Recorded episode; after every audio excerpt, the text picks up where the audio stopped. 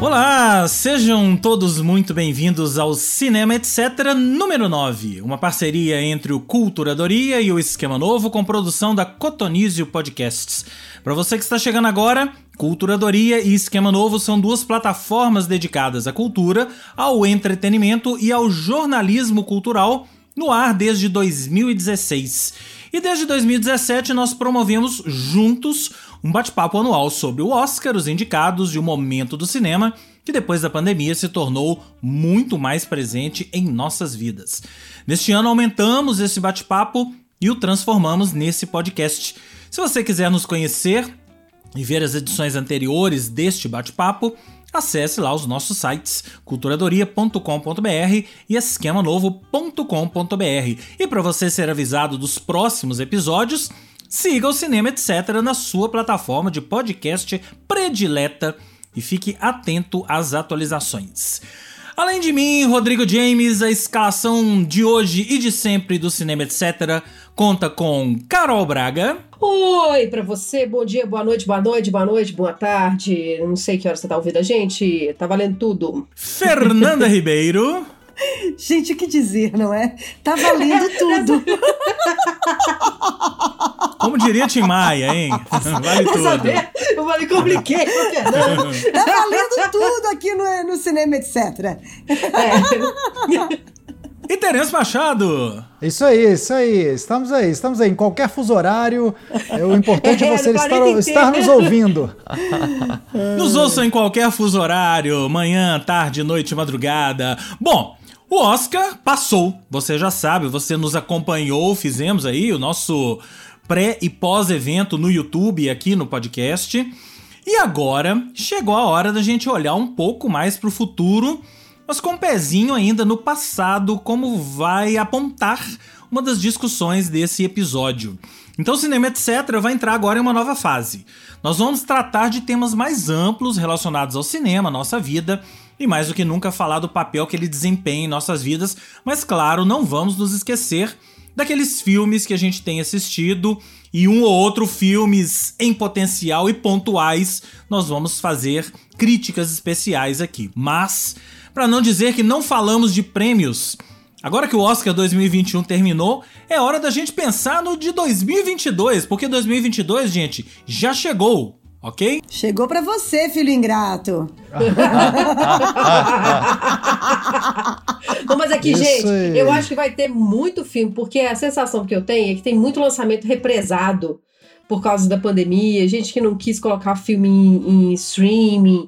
Então aí vai, aí acho que a disputa de 2022, já posso fazer essa aposta aí, vai, vai tá ser cheio mais... de vai estar tá cheio de etc aqui. Vai estar tá cheio de etc aqui. A já. gente não tem aqui nenhuma bola de cristal, pelo menos eu acho que não, né, entre nós quatro. Mas nossa tarefa aqui hoje é conjecturar em cima de alguns filmes que já vão sendo ventilados aí. Então vamos fazer o seguinte: eu vou falar alguns filmes aqui e vocês vão dizer se agradou ou não, se agrada ou não a ideia do filme. Se vocês ficaram ansiosos para assistir, se tem algum detalhe adicional, a gente vai conversando sobre eles. Só um, um adendo aqui: ansioso é pleonasmo, né?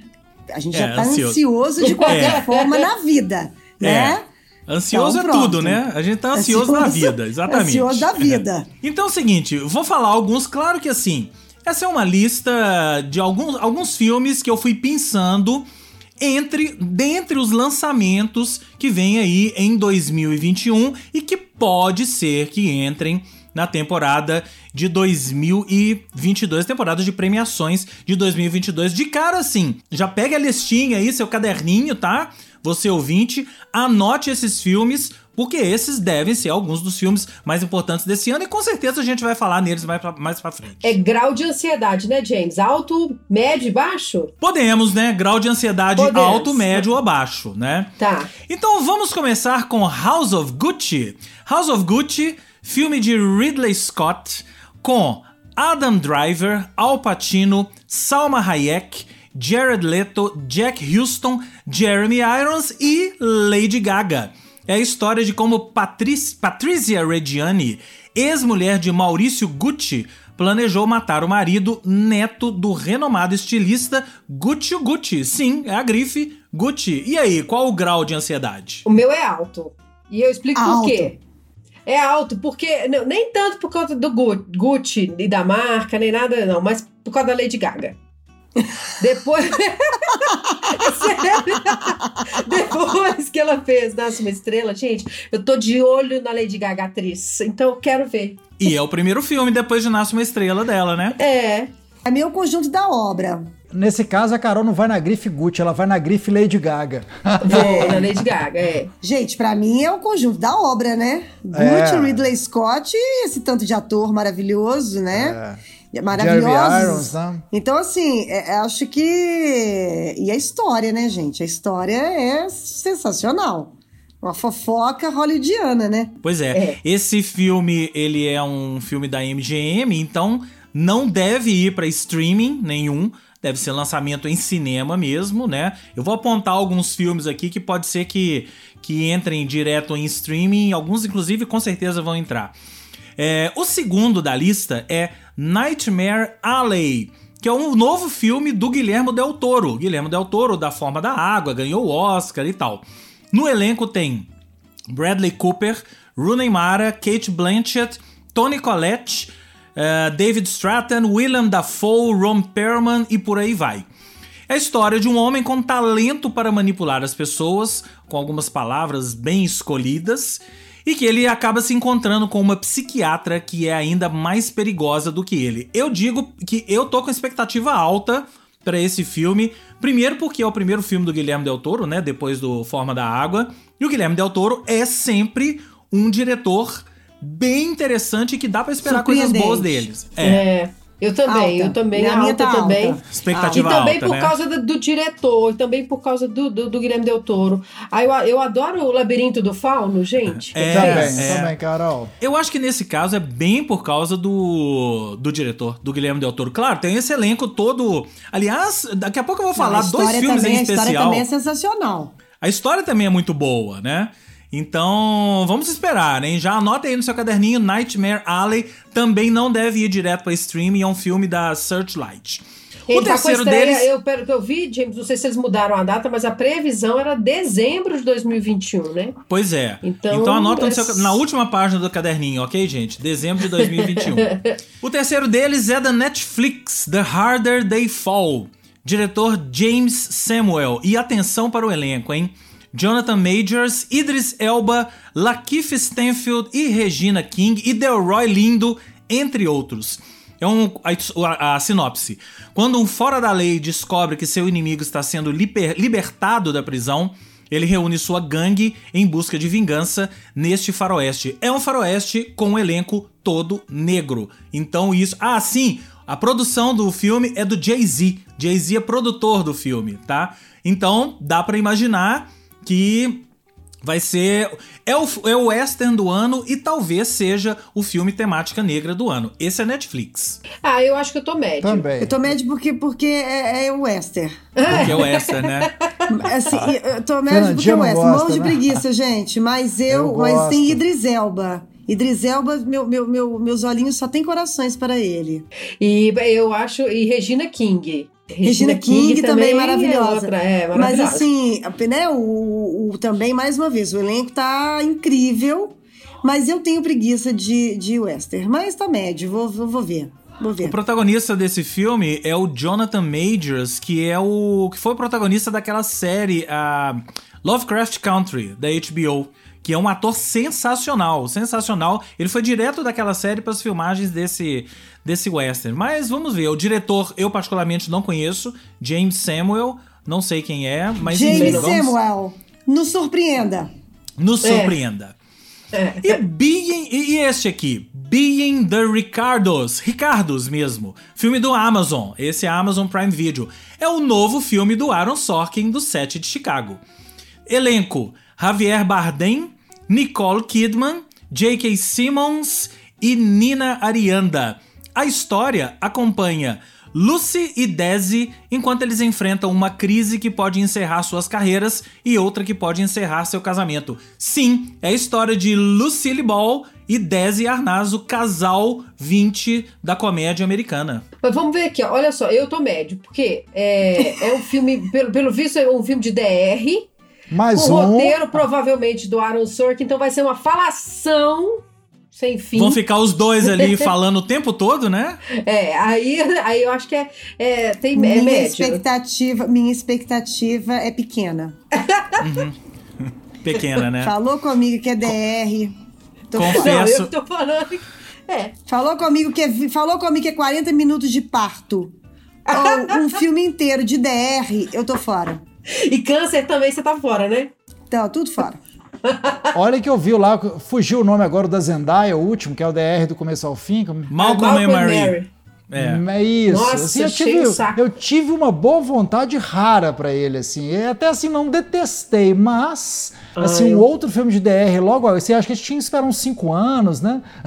é, eu achei bem, bem chato aquele filme. Já o próximo da lista, ah, esqueci de falar, não, esse aqui é da, esse filme é da Amazon, tá? Então deve estrear no Prime Video. Já o próximo da lista eu tô com expectativa bem alta por causa da diretora. É o filme da Olivia Wilde, atriz e diretora Olivia Wilde, que fez um dos filmes mais legais dos últimos tempos, que é aquele Booksmart. Esqueci o título dele em português, acho que é fora de série. O filme chama Don't Worry Darling, é com Florence Pugh, Harry Styles, ele mesmo, cantor e ator, é, a própria Olivia Wilde e o Chris Pine. Olha, olha a sinopse. Uma dona de casa dos anos 50 que mora com o marido em uma comunidade experimental utópica começa a se preocupar que sua empresa glamourosa possa estar escondendo segredos perturbadores. Já me ganhou. É, eu, eu acho, eu, eu gosto, eu quero ver o Harry Styles. Ah, Harry Styles. Como é que é? Como é que vai ser? Enfim. Eu tô Glória Pires, eu não tô querendo opinar nesse, não. Tô na, tô na proposta, surpreenda-me. Ah. Não, mas olha só, é uma diretora nova. Não, eu, aqui, ó, é uma diretora que, que, tipo, pelo menos como diretora, né? Tá começando a carreira, né? Tem essa combinação aí de New Generation no elenco, que é a Florence e o Harry Styles, né? Podemos chamar de New Generation? Podemos. Podemos, então, podemos. E, uma, e uma sinopse meio doidona, assim, né? Surpreenda-me, é, como, como disse. É. Surpreenda-me. Vou te assistir. Surpreenda-me. O próximo, eu vou, o próximo não vou nem, nem dar sinopse. The Tragedy of Macbeth. Direção: Altíssima. Joel Cohen. Joel Cohen. Com Denzel Washington como Lord Macbeth e Frances McDormand como Lady Macbeth. Precisa dizer mais? O ah, céu estourou, é o limite. Estourou, estourou, é. Estourou, estourou. Estourou, estourou, estourou a expectativa. Vale dizer que é o primeiro filme do Joel Cohen sem o irmão, tá? Não são os irmãos Cohen. Pois é. É, Achei esquisito, ele, James. Na hora eles que você não mandou separaram. na pauta, eu falei, ah, será é. que o James não colocou outro não, nome? Eu ia até te perguntar. É o primeiro filme deles separados, quer dizer, são irmãos, né? Jamais vão separar. Mas é o primeiro filme que o Joel tá fazendo sem o Ethan. Então, vamos ver. Mas assim, expectativa altíssima para isso. Tá? Altíssima, tá? altíssima. É. Ô, James, altíssima. É... O, o, The Ballad of Buster Scruggs era de, era de um deles só também, não era? Agora não, não é porque. Não, não. É porque assim, um dirige, o outro faz o roteiro, um... ou os dois fazem o roteiro. Esse não tem nenhuma participação do Ethan. Né? Ah, então tá. tem sempre não, tem sempre isso. O do Ballad, na verdade, tem uns, tinha os dois ainda. É, não. Às vezes dá BO, gente. É irmão. É. Às vezes dá BO, uai. O cara, um, um não gosta de, de Shakespeare e falou: não tô afim. Tô afim de, de dirigir Shakespeare pela milésima vez. Um assunto já que todo mundo conhece. Aí o outro falou, se vingou, falou: ah, é? Então tá. Vou te falar quem vai fazer. quem vai fazer. Denzel e Francis. E agora você Toma. não tá dentro mais do meu filme. É Já descrevi o diálogo para vocês da briga dos dois irmãos para esse filme. No próximo eles voltam. Agora, os dois próximos filmes são os dois filmes com os elencos mais incríveis do ano e talvez de muito tempo. O primeiro deles é o The French Dispatch, que é o novo filme do Wes Anderson, que é um dos diretores mais interessantes que a gente tem no mundo hoje, um criador daqueles, um criador visual incrível e tal. Esse é. filme é é, ele vai focar, a trama dele é focada no escritório francês de um jornal fictício do estado americano do Kansas. E atenção para o elenco, vou até tomar fôlego. Benício Del Toro, Adrian Brody, Tilda Swinton, Leia Seydoux, Francis McDormand, Timothy Chalamet, Jeffrey Wright, Bill Murray, Owen Wilson, Liv Schreiber, Edward Norton, uh, Saoirse Ronan, Jason, Jason Schwartzman, Angelica Houston, entre outros. Uau. Mas sabe o que eu acho interessante nesse elenco? É a mistura de nacionalidade, né? Assim, tem muito francês. E de idades, né? É. Mas eu não tô entendendo. É um, é um jornal francês numa cidade no interior é um, dos Estados não, Unidos? É o escritório francês. É o escritório francês, francês, na França, de um jornal fictício do estado americano do Kansas. Meu Deus, isso é muito doido. É muita piracema, não é? é. Tá bom pra, pra, pra teste de produtor é, iniciante, né? Desavisado. O cara sai procurando os atores. Ah, tal ator, Eduardo Norton, quero pro próximo filme. Não pode, tá ocupado com o Wes Anderson. Assim vai, a fila anda, né? É, Todo é. mundo vai estar ocupado com esse filme aí.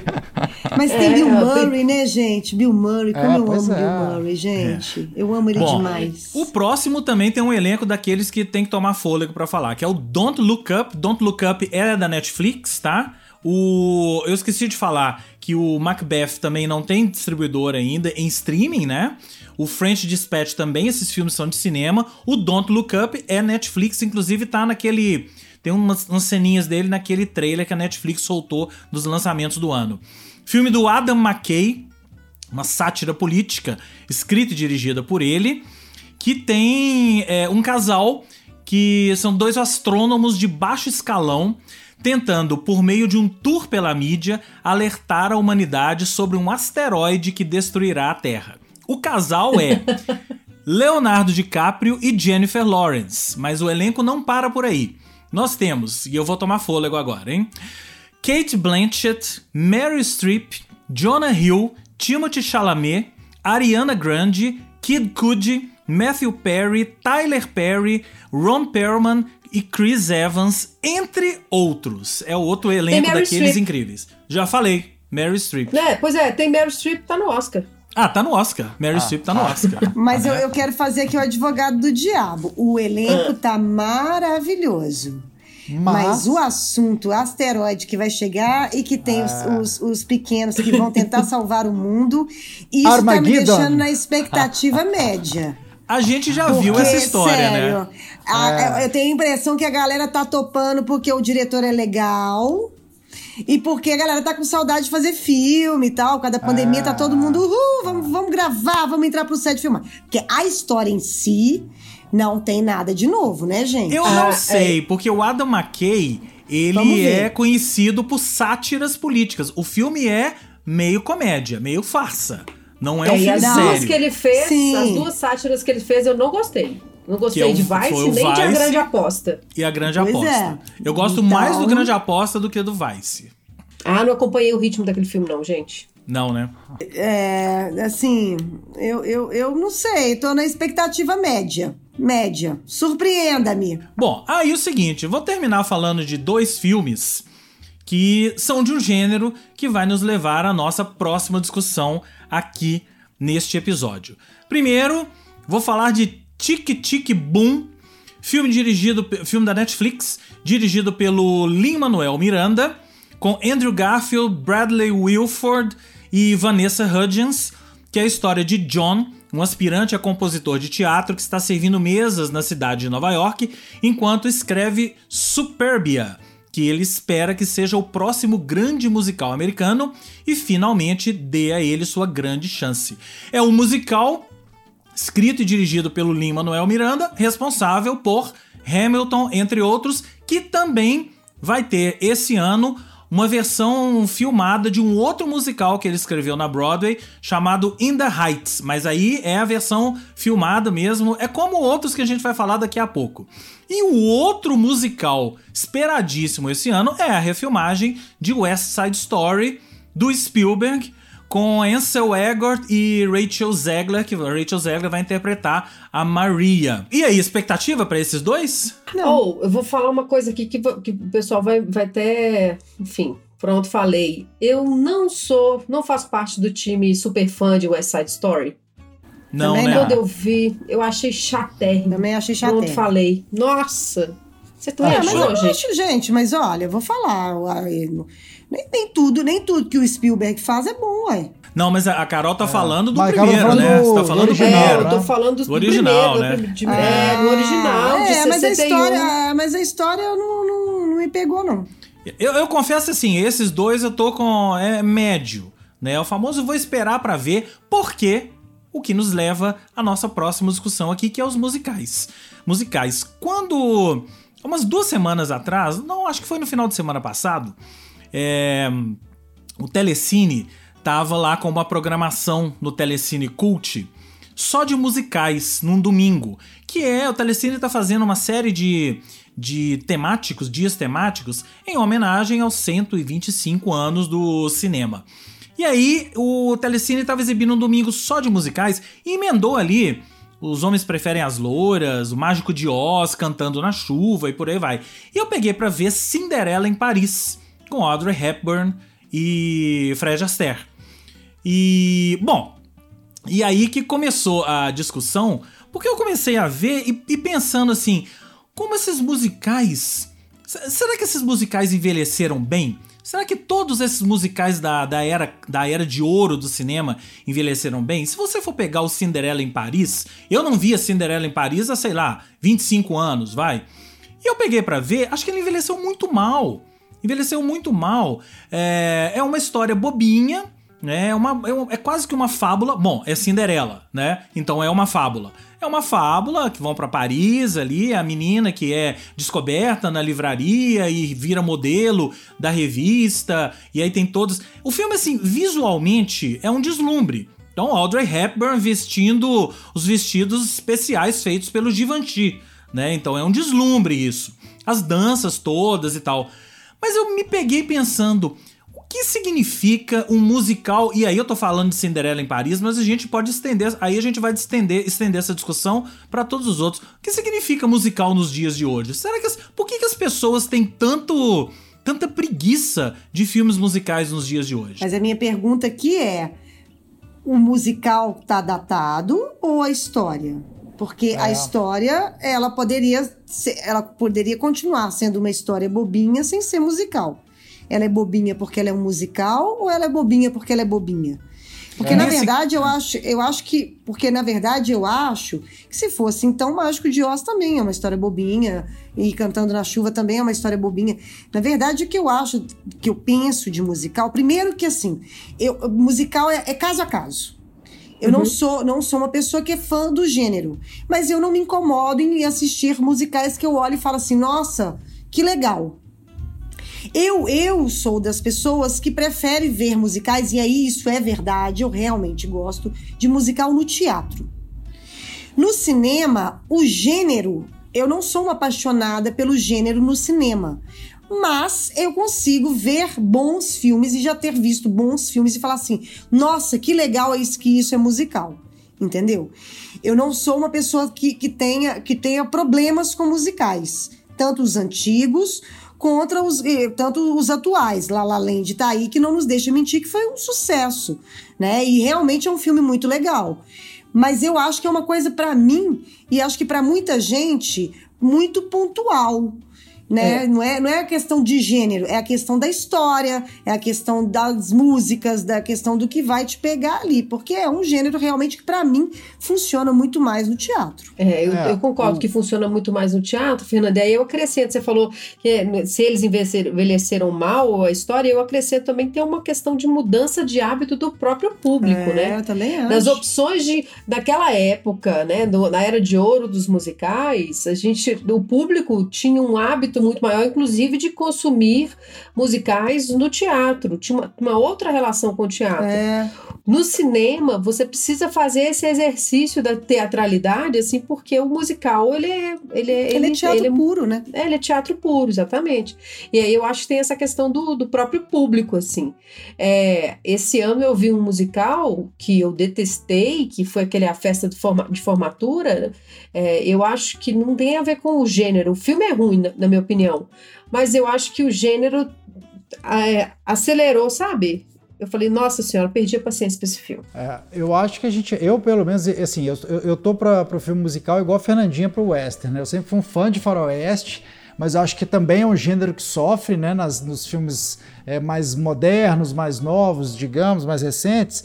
E para mim ficou na minha cabeça, né, de todos os musicais que eu vi, assim, não via, não vi algum, alguns dos clássicos lá atrás, mas assim, pensando nos mais recentes, assim, eu vi uma tragédia que é o Cats, que eu acho um desastre, um dos filmes mais desastrosos dos últimos tragédia, tempos, né? Tragédia. É, é, tragédia, é. E o La La Land, que é o mais bem sucedido, né, eu acho. É, e aí o La La Land, uma coisa que, que eu fico pensando é na atualização de várias coisas, assim. Ele não é um musical simplesmente calcado na era de ouro dos musicais ele traz várias referências aí de, de uma era pelo menos um pouco mais recente, assim, a brincadeira com as músicas, a coisa dos anos 80, ele tem já uma outra roupagem, ele traz o público um pouco para mais, recente, assim, para uma era que não é os anos 50, sei lá, lá atrás, né, 40, aquelas...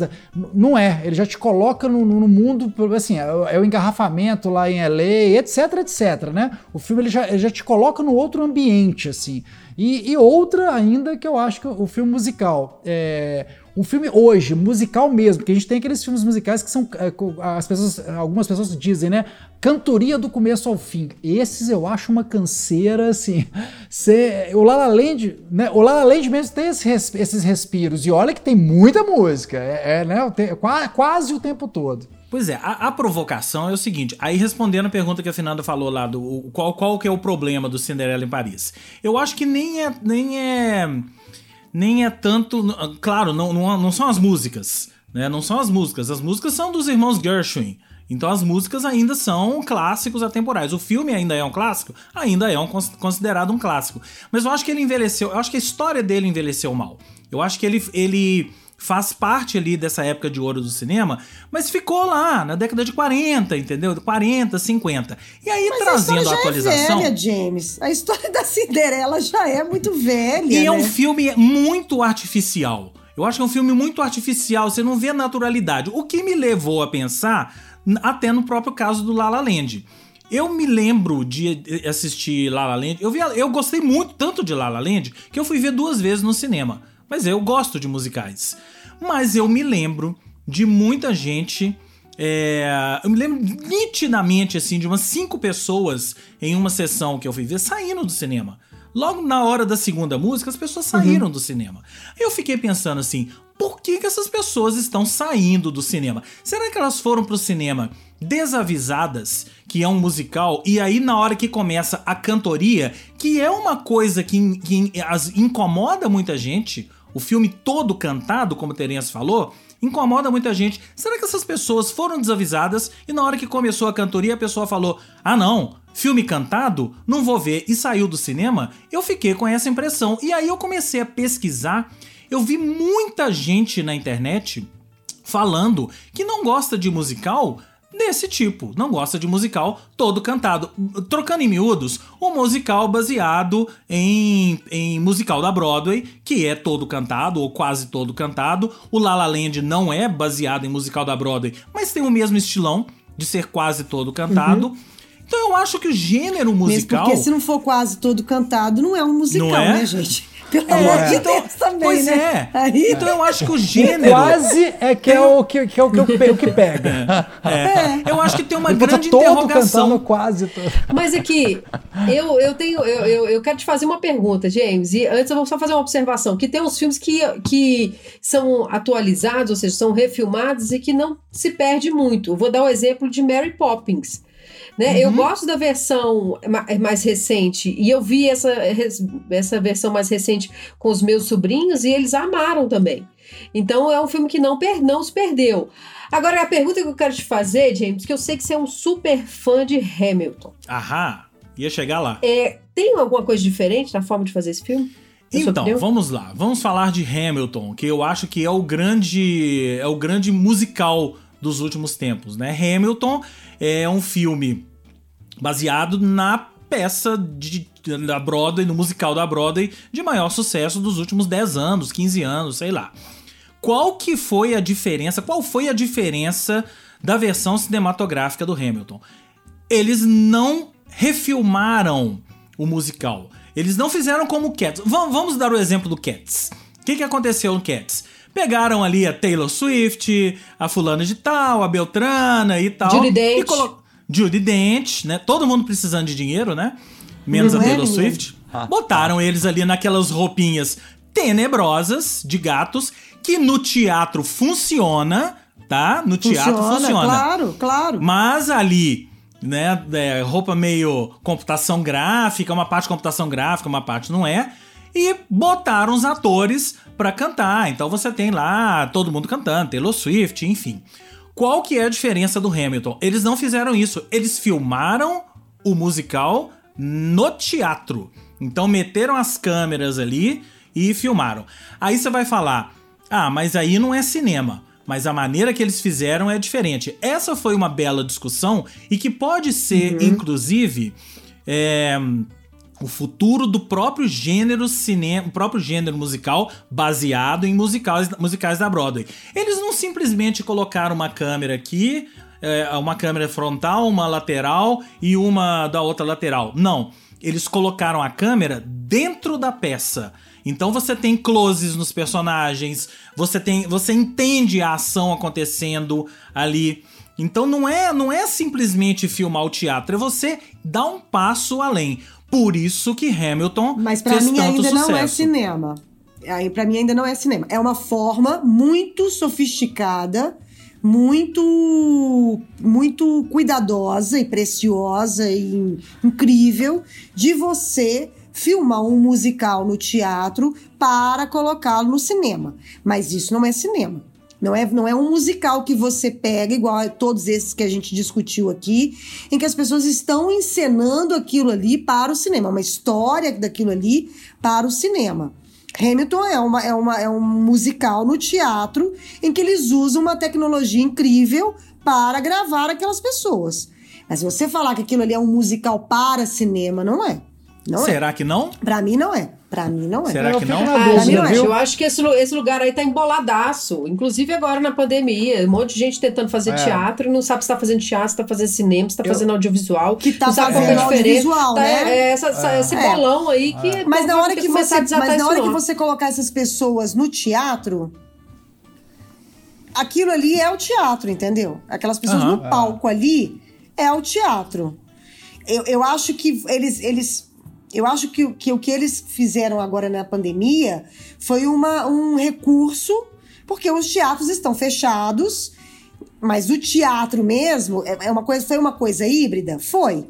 Mas você falar que aquilo ali é teatro, não é. Teatro você é. tá no palco convivendo com a energia ao vivo ali daqueles atores. O que todas as peças que nós vimos durante a pandemia foi um híbrido, mas não foi teatro.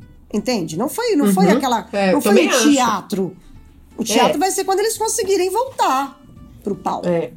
Agora, eu acho que essa, essa, essa, embolada de meio de campo, eu fiquei pensando muito nisso, até nos nossos comentários lá do Oscar, por exemplo, que é a forma de se fazer o Nomadland, né? Que tem. Ele tinha o tempo todo aquele, aquela cara de documentário, e a gente tem limites tênues, né? Do tipo assim, ele é, por exemplo, o que, que fazia do agente duplo só um documentário e não um filme? Porque tem hora também que ele, ele subvertia um pouco, ele não era um documentário definitivamente convencional, né?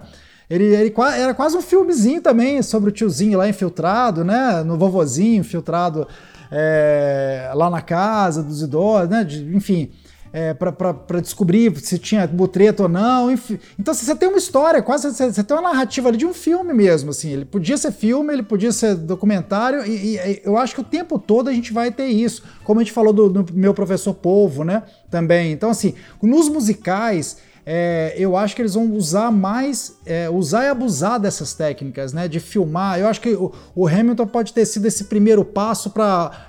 Enquanto vocês estavam falando, eu pensei assim: ah, se alguém vai lá e resolve fazer um senhor filme de um espetáculo do Cirque du Soleil não é circo, não é cinema, né? Se for feito para cinema, assim. Eu acho que a partir do momento que você se propõe misturar linguagens e tirar, não é a mesma coisa que você está sentado vendo o espetáculo do Cirque du Soleil ali, né? Se você estiver vendo numa telona e se alguém pensou ele para telona, assim. Eu acho que a gente vai ter essa, esses cruzamentos mais e mais e o que vai levar mais para um caminho do que para o outro, né? Que eu acho que o Hamilton talvez. Eu, eu entendo, Fernandinho, o que você fala, né? Que eu acho que assim.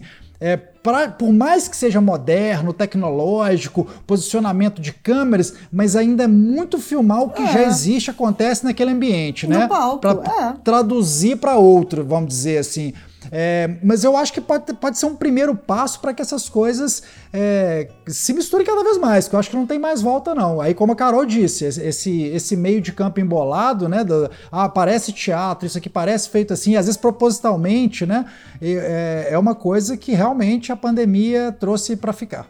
Agora, uma coisa divertida, né? Que a gente tá, tá sempre falando isso. Você pega no Oscar dois, dois filmes que, que foram pro Oscar como filme baseado em peças de teatro e que eu tenho certeza que eles funcionariam muito melhor como peça de teatro, né? É. Que foi a voz suprema do blues.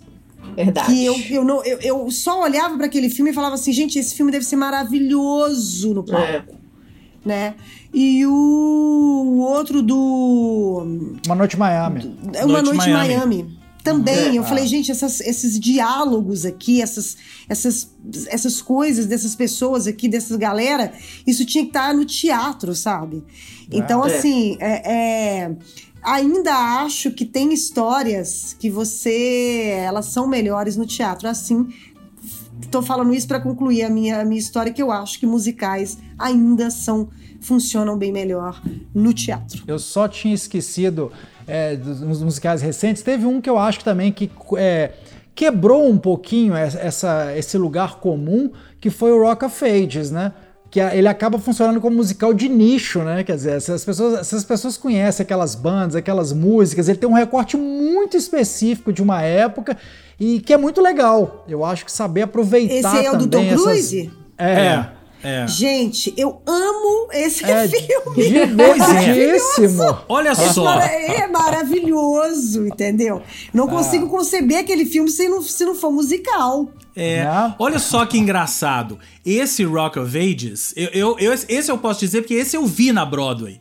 Então, e depois eu vi a versão, a versão no cinema, né?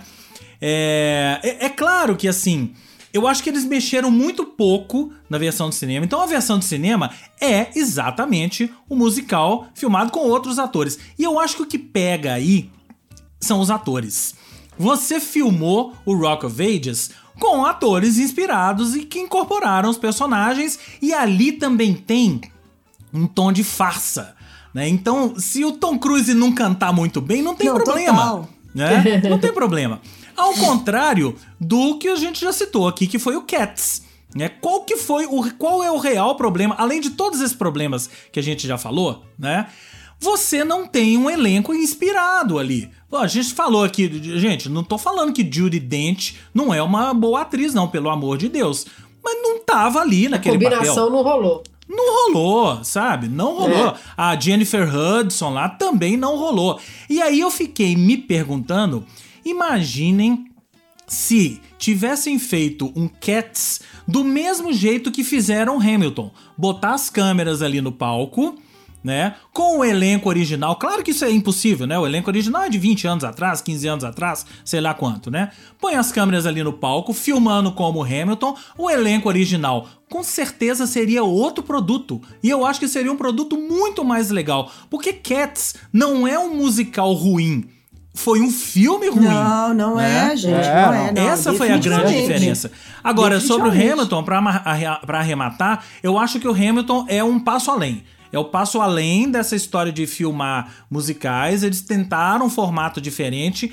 Não sei, eu acho que assim, não é. Nenhum de nós sabe se isso é cinema ainda, nenhum de nós mesmo, nem a academia, é. nem o Globo de Ouro, porque rolou essa polêmica o tempo todo, né? Teve prêmio que indicou Hamilton para melhor filme musical, teve prêmio que não. Ele não Ignorou, pôde ser inscrito no Oscar. Ignorado, é, né? Ele não pode ser inscrito no Oscar por causa disso. Ah, isso aqui não é cinema, não dá para inscrever. É. Né? Então, foi uma tentativa super bem sucedida. É um dos maiores sucessos do, do Disney Plus. E já deu frutos. Que vem aí o musical da Princesa Diana, que vai estrear na Netflix, acho que antes do musical estrear na Broadway. Agora, sabe o que eu acho interessante desse tempo? É que eu acho que a gente está vivendo um momento que, que essas misturas todas elas vão gerar outras coisas. Que a gente não sabe nem o nome delas ainda, sabe? Outros é. gêneros, porque até antes do Tubarão, por exemplo, né, se pegar gêneros cinematográficos, os filmes eles eram estritos, né, é romance é romance, é drama é drama e tal. Aí vem Spielberg, mistura tudo, faz um saladão lá no, no, no mistura aventura, com não sei o quê, né, e, e, e no Tubarão, e a partir de então os filmes eles já não são um gênero só existe uma mistura. Acho que agora, além do, da, do gênero, da mistura no gênero, a gente vai começar a encontrar cada vez com mais frequência essas misturas em formato.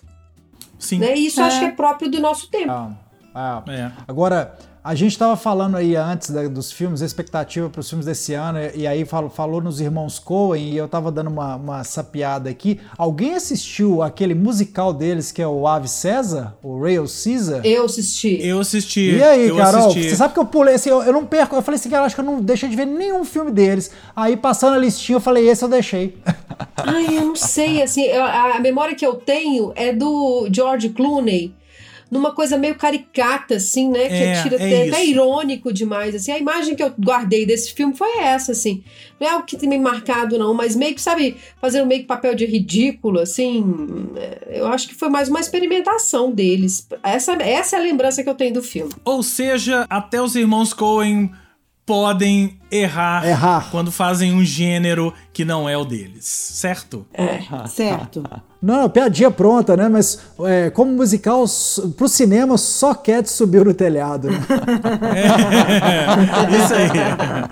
Com essa piadinha infame, vamos terminando, vamos caminhando pro final aqui. Mas antes, vamos fazer aquela, aquela brincadeirinha do último filme que você viu. Quem começa?